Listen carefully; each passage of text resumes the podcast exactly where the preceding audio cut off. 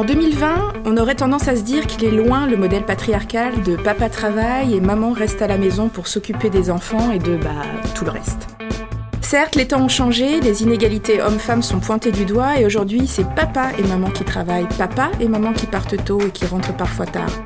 Mais alors, qui s'occupe encore des enfants et du fameux tout le reste à la maison je pense que mon couple est un parfait exemple pour illustrer la différence entre partage des tâches ménagères et charge mentale. Parce que entre lui et moi, on partage à peu près toutes les tâches ménagères. On est largement à 50-50. Il y a des choses qu'il fait lui tout le temps, comme sortir les poubelles, et moi, je fais à peu près tout le temps les lessives. Sur d'autres choses, on se partage les tâches. Quand on est tous à la maison avec les enfants, c'est lui qui cuisine. Enfin voilà, il y a quelque chose de très équilibré dans les tâches.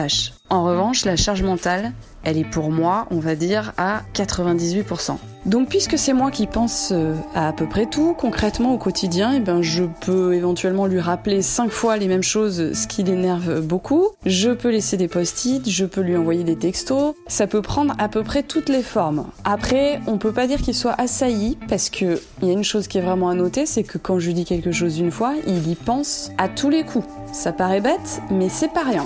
Le pire, c'est que je crois pas que je trouve ça euh, extrêmement pénible au quotidien, dans le sens où j'ai l'impression que je serais incapable de me décharger mentalement. Je suis faite comme ça, j'ai besoin de penser aux choses, voire de les ressasser. Après, il se trouve que tous les deux, on a une organisation un peu particulière. Comme on travaille à la mission, on peut être ou lui ou moi, euh, un mois à la maison, à être homme ou femme au foyer, à s'occuper des enfants. J'aimerais juste que ces périodes où il est à la maison, à s'occuper des enfants, bah, j'ai pas besoin de lui rappeler de regarder garder le cahier pour faire les devoirs, de l'amener au judo, à quelle heure se passe la guitare. Voilà, c'est juste ça où j'aimerais pouvoir me reposer de temps en temps. Ça, c'est Pauline, maman de deux enfants de 9 et 6 ans.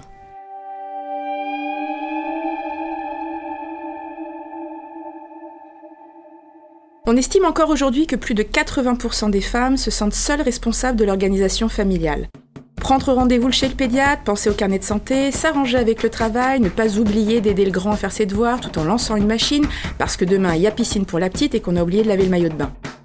On parle de cette incroyable gymnastique mentale où les femmes cherchent à rendre le temps élastique. Ce chevauchement de pensée, nommé charge mentale, est le sujet dont on parle de plus en plus, et j'ai envie de dire tant mieux. Parce qu'on ne la voit pas, cette partie immergée de l'iceberg des tâches ménagères, domestiques et éducatives. Quand on m'a dit que j'allais faire mon prochain épisode de podcast sur la charge mentale, je me suis dit Ah ouais, je vais pouvoir parler du goûter hier chez nos amis quand j'ai demandé à mon conjoint avant de partir s'il pouvait rhabiller le petit. Cinq minutes plus tard, j'ai vu notre fils de 6 ans, prêt à partir, mais habillé d'un manteau qui n'était pas le sien. Notre ami, qui venait nous dire au revoir, nous a alors demandé en riant pourquoi on prenait le manteau de son fils. Ah bon? Bah, les deux ont la même couleur, non? Réponse de mon mari, éclat de rire général. Bah, moi, ça m'a pas fait rire.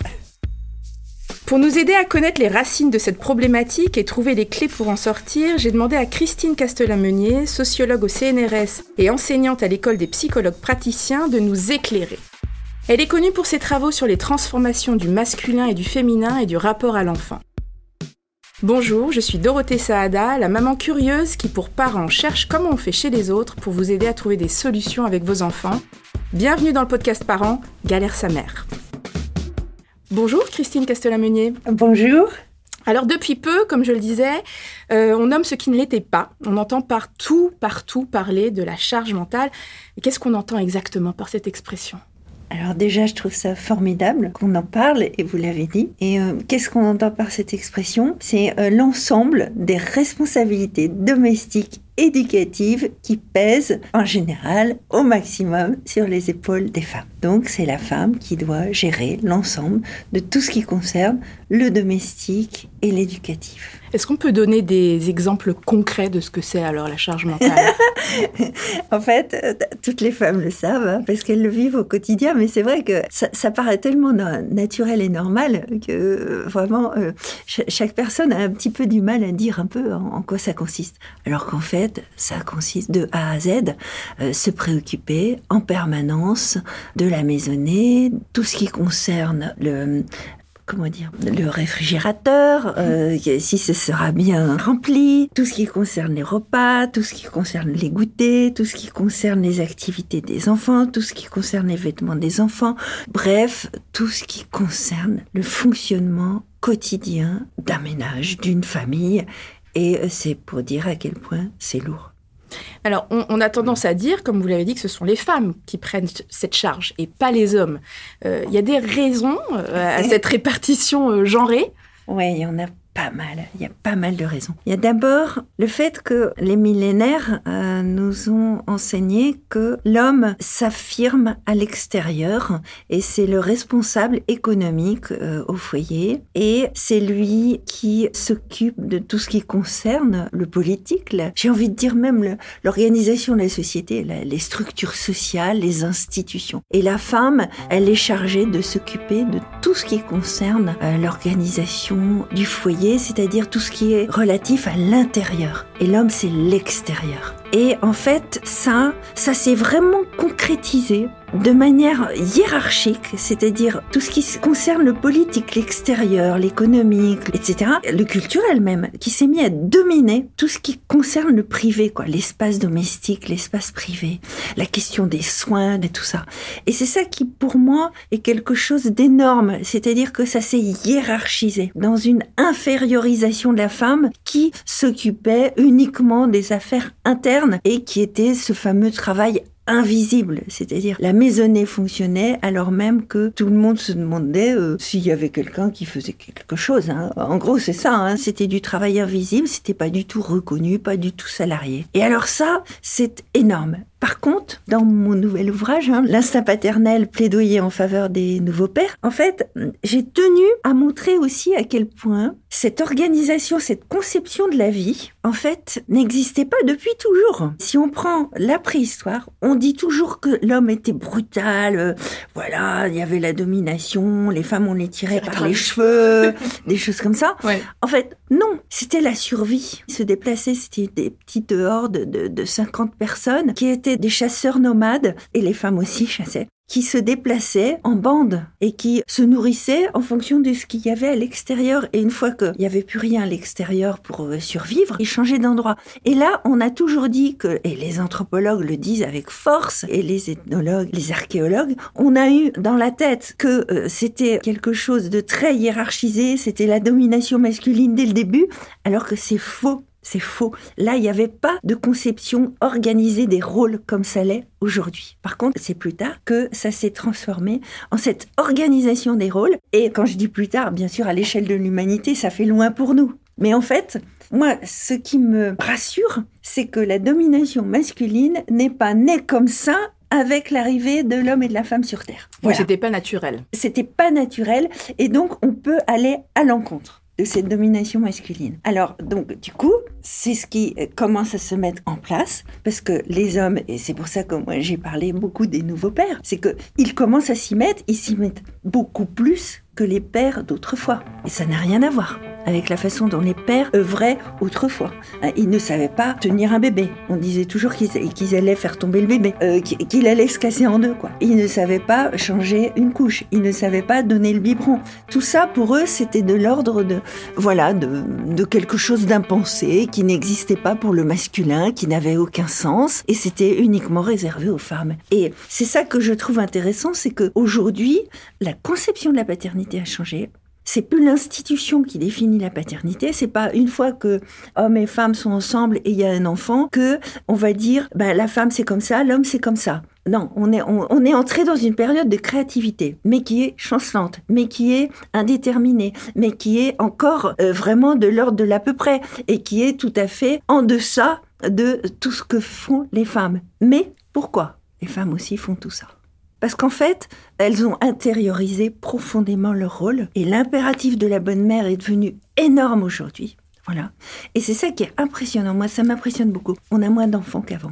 Par contre, les aides sont beaucoup plus chères qu'avant. Hein. Pour se faire aider, les jeunes femmes doivent dépenser beaucoup d'argent. Hein.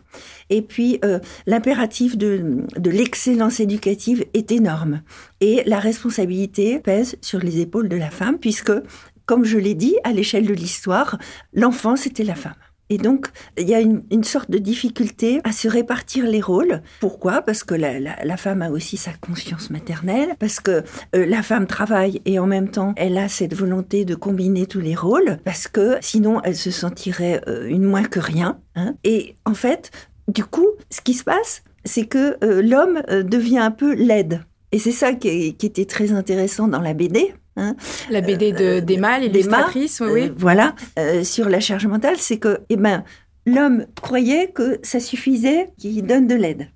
Et en fait, eh ben non, c'est pas ça. Emma dit, ah mais non, moi ce que je veux, c'est pas que tu me demandes qu'est-ce que je peux faire, eh ben non, c'est que tu prennes des initiatives, c'est que tu assumes des responsabilités et tu ne te trompes pas et tu prennes ça euh, très au sérieux, presque un peu comme si tu étais au boulot pratiquement. Quoi. Euh, Exactement. Voilà.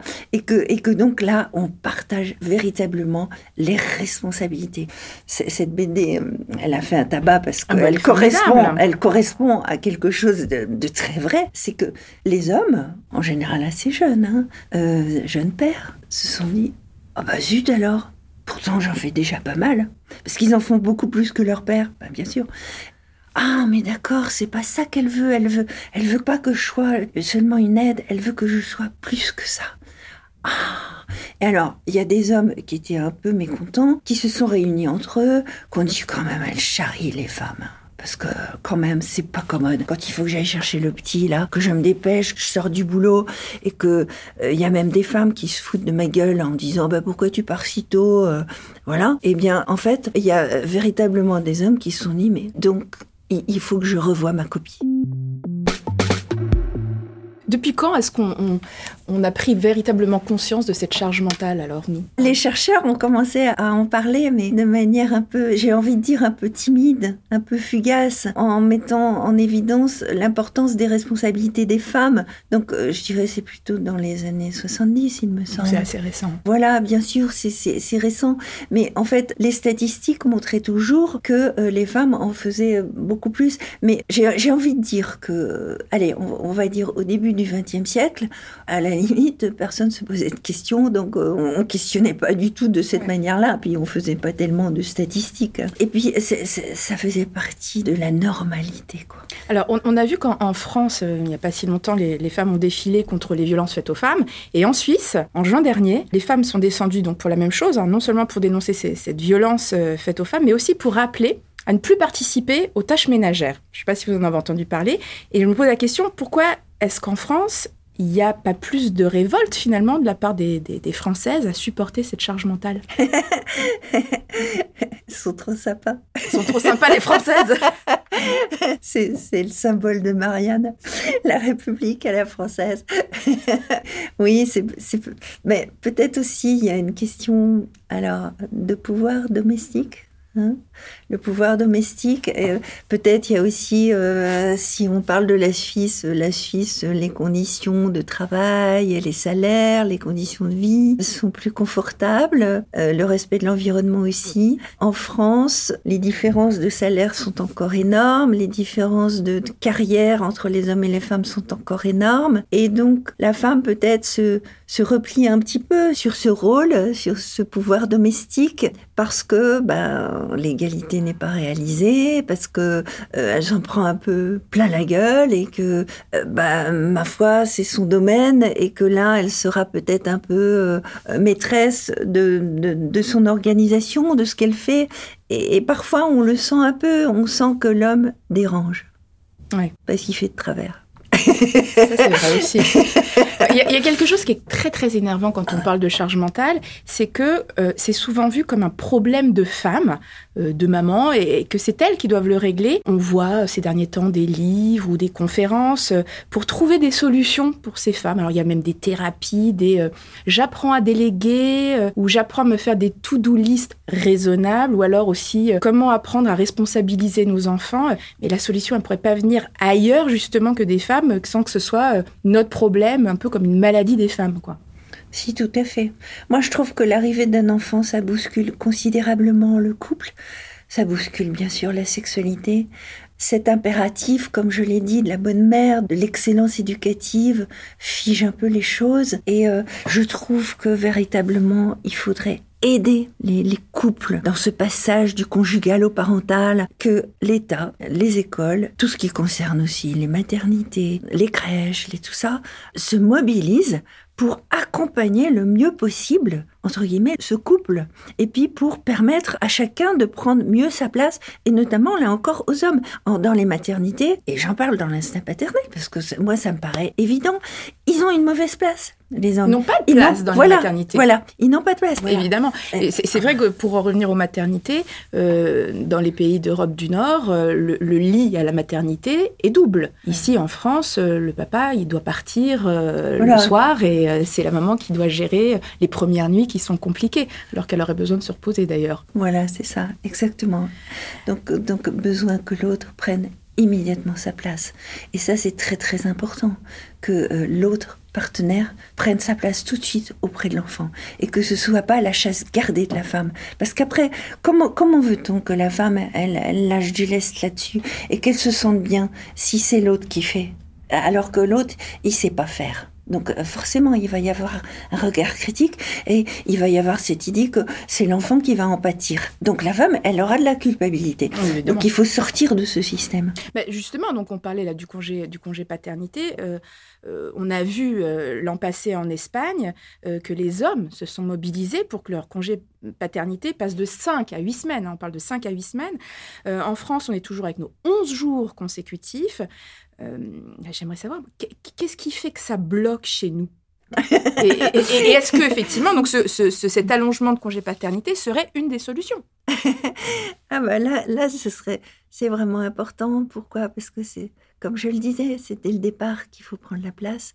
Et en fait, euh, c'est en faisant, en faisant, qu'on construit son, sa place, son rôle. Parce que même la femme, il faut qu'on arrête de penser que la femme, elle sait faire.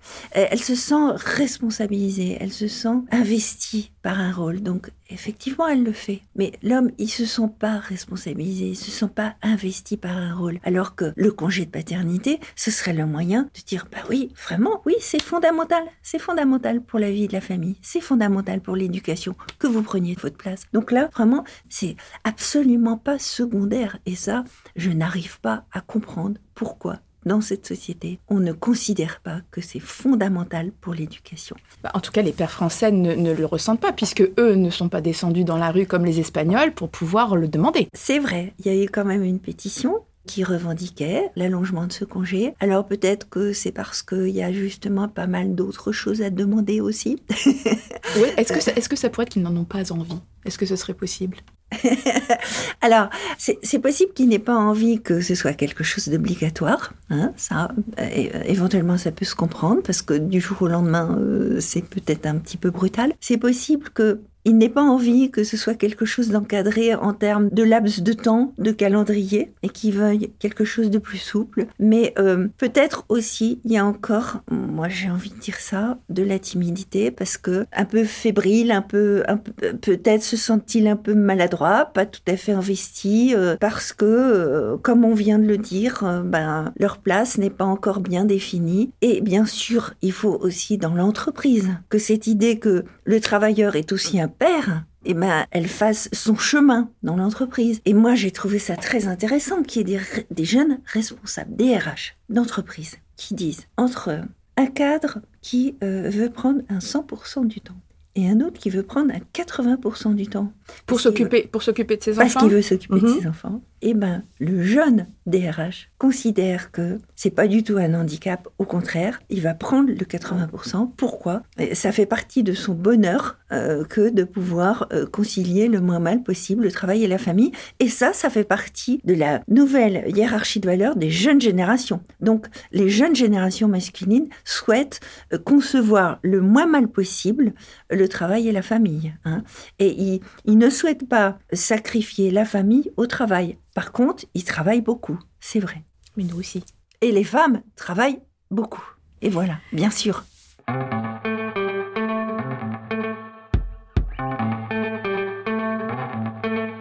On a essayé avec, euh, avec mon mari, je sais quand on reçoit des amis, on a essayé dernièrement de lancer cette conversation entre amis de la charge mentale. Euh, c'est vite polémique quand on essaye d'en parler entre amis. Euh, et alors, ce qui ressort souvent, c'est que les hommes disent justement que eux aussi souffrent de charge mentale, qu'on n'en parle pas et que c'est injuste. Est-ce que c'est justifié selon vous?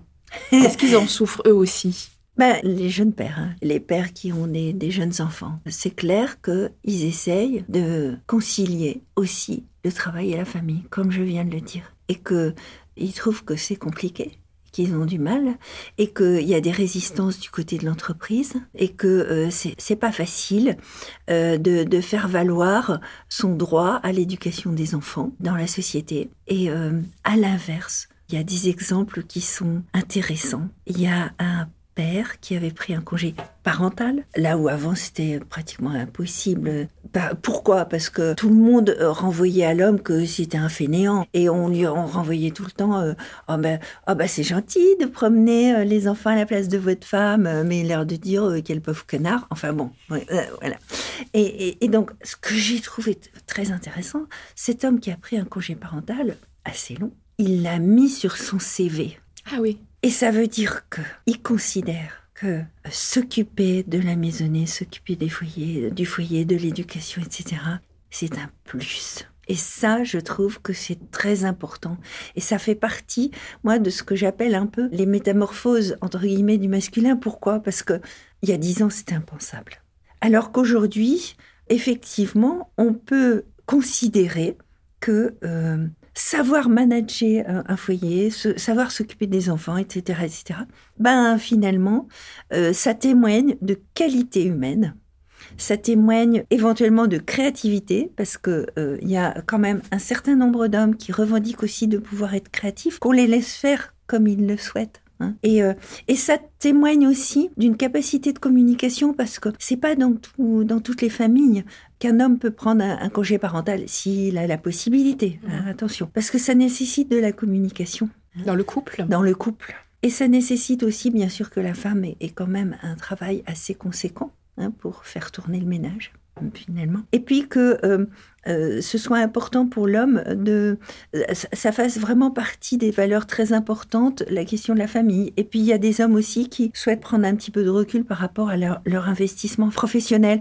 Et je veux dire, tout ça, ça fait partie quand même des nouvelles variables qui accompagnent cette période historique que nous vivons. Pour moi, on vit une période historique de transition. On est en train de sortir d'un système patriarcal. On est en train quand même de prendre du recul par rapport à cette domination masculine. Quand même, les hommes sont en train de changer. Ils ont en tête qu'il y a des choses qu'il ne faut absolument plus faire. Et que là, il y a des crans d'arrêt. Et il y a des lois qui se mettent en place. Et tout ça contribue à transformer aussi les pratiques et les mentalités. Et à interférer sur les relations entre les hommes et les femmes. Ça ne veut pas dire que ça les simplifie. Parfois, ça les rend assez explosifs, mais ça va dans le bon sens je me rends compte que avec mes copines, on se dit que aujourd'hui nos conjoints, c'est vrai, les temps changent. Aujourd'hui, ils participent, ils participent aux différentes tâches ménagères à la maison.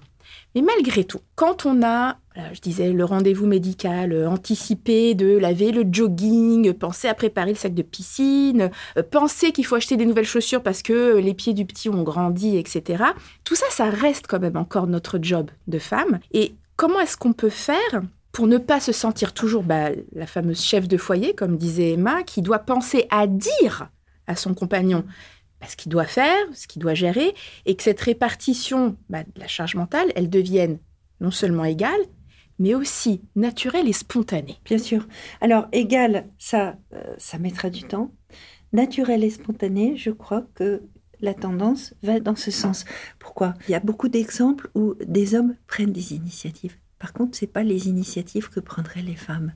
Et là, parfois, la femme lui renvoie qui fait de travers. Je crois que c'est très important de créer un espace de confiance à ce niveau-là, hein, entre l'homme et la femme, et que la femme, dans sa tête, est dans l'idée que, ben oui, c'est bien, c'est bien qu'ils prennent des initiatives. Et ça, ça dépend aussi du rapport avec son père. Ça dépend aussi des relations qui vont exister entre le père et la mère, c'est-à-dire la façon dont elle appréhende aussi cet homme-là à, travers son histoire perso. Hein. Et, Vous voulez euh, dire que notre éducation, notre propre éducation, ah influe sur, euh, sur ce, que, ce que nous sommes aujourd'hui Ah, ça c'est clair. Donc il faut essayer de s'en détacher un peu plus, le, le plus possible. Et puis euh, de, de, de, laisser un peu de place à l'autre, même s'il il y a cette idée que c'est un gros nounours maladroit. Euh, non, ben non. Euh, en fait, plus l'homme va prendre d'initiative, plus il va faire euh, plus ça, va aller dans le bon sens, à mon avis. Par contre, il faut avoir en tête que oui, eh ben oui, il peut y avoir deux chaussettes qui sont pas de la même couleur quand il habille euh, la petite ou le petit. Et que oui, il peut lui avoir mis une robe euh, qui est la robe de, de l'aîné, je dis n'importe quoi, mais... Mais, mais... pourquoi? Pourquoi, pourquoi est-ce qu'ils n'ont pas la même logique organisationnelle que nous? Pourquoi Pourquoi mon mari, il a pris le manteau de, de, du petit copain parce qu'il s'est dit c'est la même couleur Pourquoi Parce qu'ils n'ont jamais, jamais été habités dans l'enfance. La transmission, l'identification. Jamais leur père ne s'est occupé de leur donner leur manteau. Jamais. Donc ça, c'est le contexte sociétal. Hein. Donc c'est pour ça que c'est compliqué parce qu'il faut aller à l'encontre de ces tendances qui ont imprimé nos, représentations, nos actes, notre conception de l'éducation. Parce que euh, moi je suis très très impressionnée des femmes dont les mères n'ont pas travaillé, n'ont pas tout à fait les mêmes, euh, les mêmes représentations de la carrière que les autres. Eh bien c'est la même chose pour les hommes. Les pères ne se sont pas occupés d'eux les pères, euh, ils, le disent la plupart. Hein, hein. donc, euh, donc il faut qu'ils innovent. et c'est pour ça qu'il faut les laisser innover.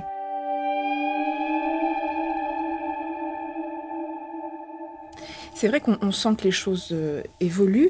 Alors, une petite anecdote rigolote, euh, encore avec mes enfants. C'était mon petit de 6 ans, la semaine dernière, qui voulait jouer avec moi et j'étais très affairée à faire plein de choses. bon, voilà, hein, comme toutes les mamans dans la maison. Et puis, il m'a dit Tu sais, maman, je trouve que tu ressembles à une dame de l'ancienne époque. Alors je dis, mais qu'est-ce que tu entends par là? Il dit, bah tu fais tout, tout le temps, tu fais tout dans la maison.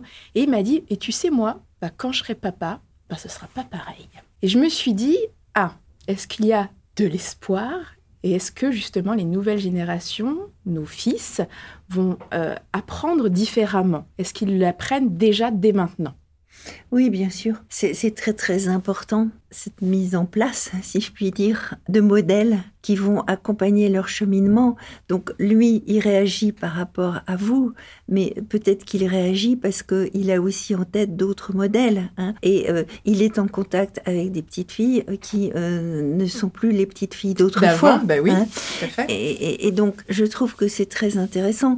Et moi, ça, je l'ai entendu de la part de générations qui aujourd'hui sont pères et qui ont la quarantaine à peu près, mhm. Et qui disent moi, j'ai vu mon père, il faisait rien à la maison. Ma mère, euh, il disait à ma mère euh, quand elle était Allez, viens, arrête de faire la vaisselle, viens regarder la télé. Mais vu que c'est elle qui faisait tout, euh, c'était voilà, c'était une invitation qui était quand même un peu bizarre. Et quand il est devenu ado, il, avait un frère, son père lui dit Toi, tu vas faire ça, tu vas mettre dans la vaisselle, toi, tu vas sortir les poubelles, toi, tu vas. Les ados. Et toi, papa, tu fais quoi? Eh oui. Et ils se sont toujours jurés de ne pas reproduire ce que faisait leur père, ce que ne faisait pas leur père. Et donc, moi, ce que j'ai trouvé génial, c'est qu'ils m'ont expliqué tout ça. Et ils m'ont expliqué que, bien sûr, leur femme travaille, bien sûr, leur femme part en congrès éventuellement ou en déplacement professionnel, etc., sans même viser euh, très très haut dans les statuts sociaux. Hein. Et chaque semaine, la vie familiale change parce que les enfants ont des activités, de, dis n'importe quoi, le foot, la musique, etc. Et que chaque semaine, euh, le samedi ou le dimanche, joyeux, hein, ils se posent tous en famille et ils disent, bon, qui fait quoi cette semaine? Et euh, en fait, pour moi, ça, ça, s'approche de ce que j'appelle la démocratie de l'intime. C'est-à-dire qu'il y a des choses qu'on aime bien faire, il y a des choses qu'on n'aime pas faire. Et eh ben, on les dit. Hein. et puis il y a les choses obligatoires que personne n'aime faire. Hein. Vider la poubelle, bon, je dis n'importe quoi, mais, non, mais oui. voilà. Et donc, il y a un partage de responsabilité. on se poserait de manière démocratique, on se dit voilà, euh, voilà. ce qu'il y a à faire. ça. Voilà, on sait qu'il y a ça, Qu'est-ce qu'on aime et, dans les choses qui restent qu'on n'aime pas à faire, voilà, on, partage. on voit. On partage et éventuellement d'une semaine à l'autre, les tâches désagréables, eh ben euh, ça passe à d'autres. Hein, c'est pas toujours les mêmes. Et ça, moi, je trouve que c'est formidable parce que euh, c'est vraiment prendre en considération la complexité de la vie actuelle qui nécessite bien évidemment le partage des responsabilités et aussi tout ce qui concerne un peu parfois une implication des enfants, même si on a en tête qu'il faut que les enfants se reposent, qu'ils s'amusent et qu'ils fassent leurs devoirs et qui travaillent bien à l'école. Mais éventuellement, on peut leur demander quand même un petit quelque chose concernant euh, euh, mettre la table, débarrasser, concernant la chambre, des choses comme ça. Et en fait, tout le monde est content. On organise notre micro-société au sein de notre foyer. Voilà, exactement. Mais en espérant que la société soutienne ça.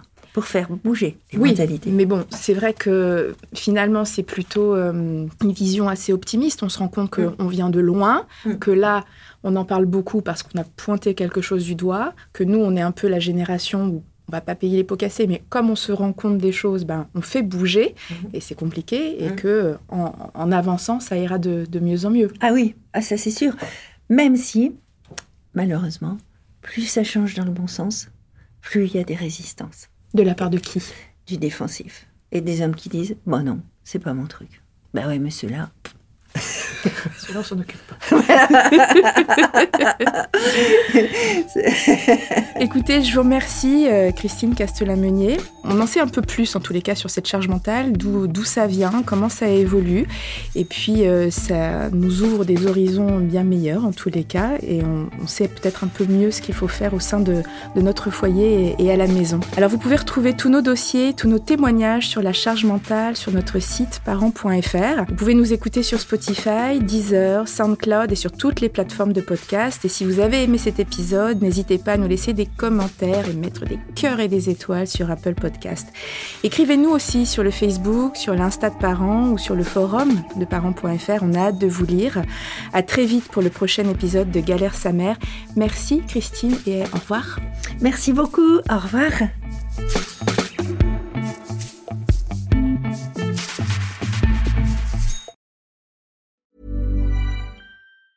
Mom deserves the best, and there's no better place to shop for Mother's Day than Whole Foods Market. They're your destination for unbeatable savings, from premium gifts to show-stopping flowers and irresistible desserts. Start by saving 33% with Prime on all body care and candles. Then get a 15-stem bunch of tulips for just $9.99 each with Prime. Round out Mom's menu with festive rosé, irresistible berry chantilly cake, and more special treats. Come celebrate Mother's Day at Whole Foods Market.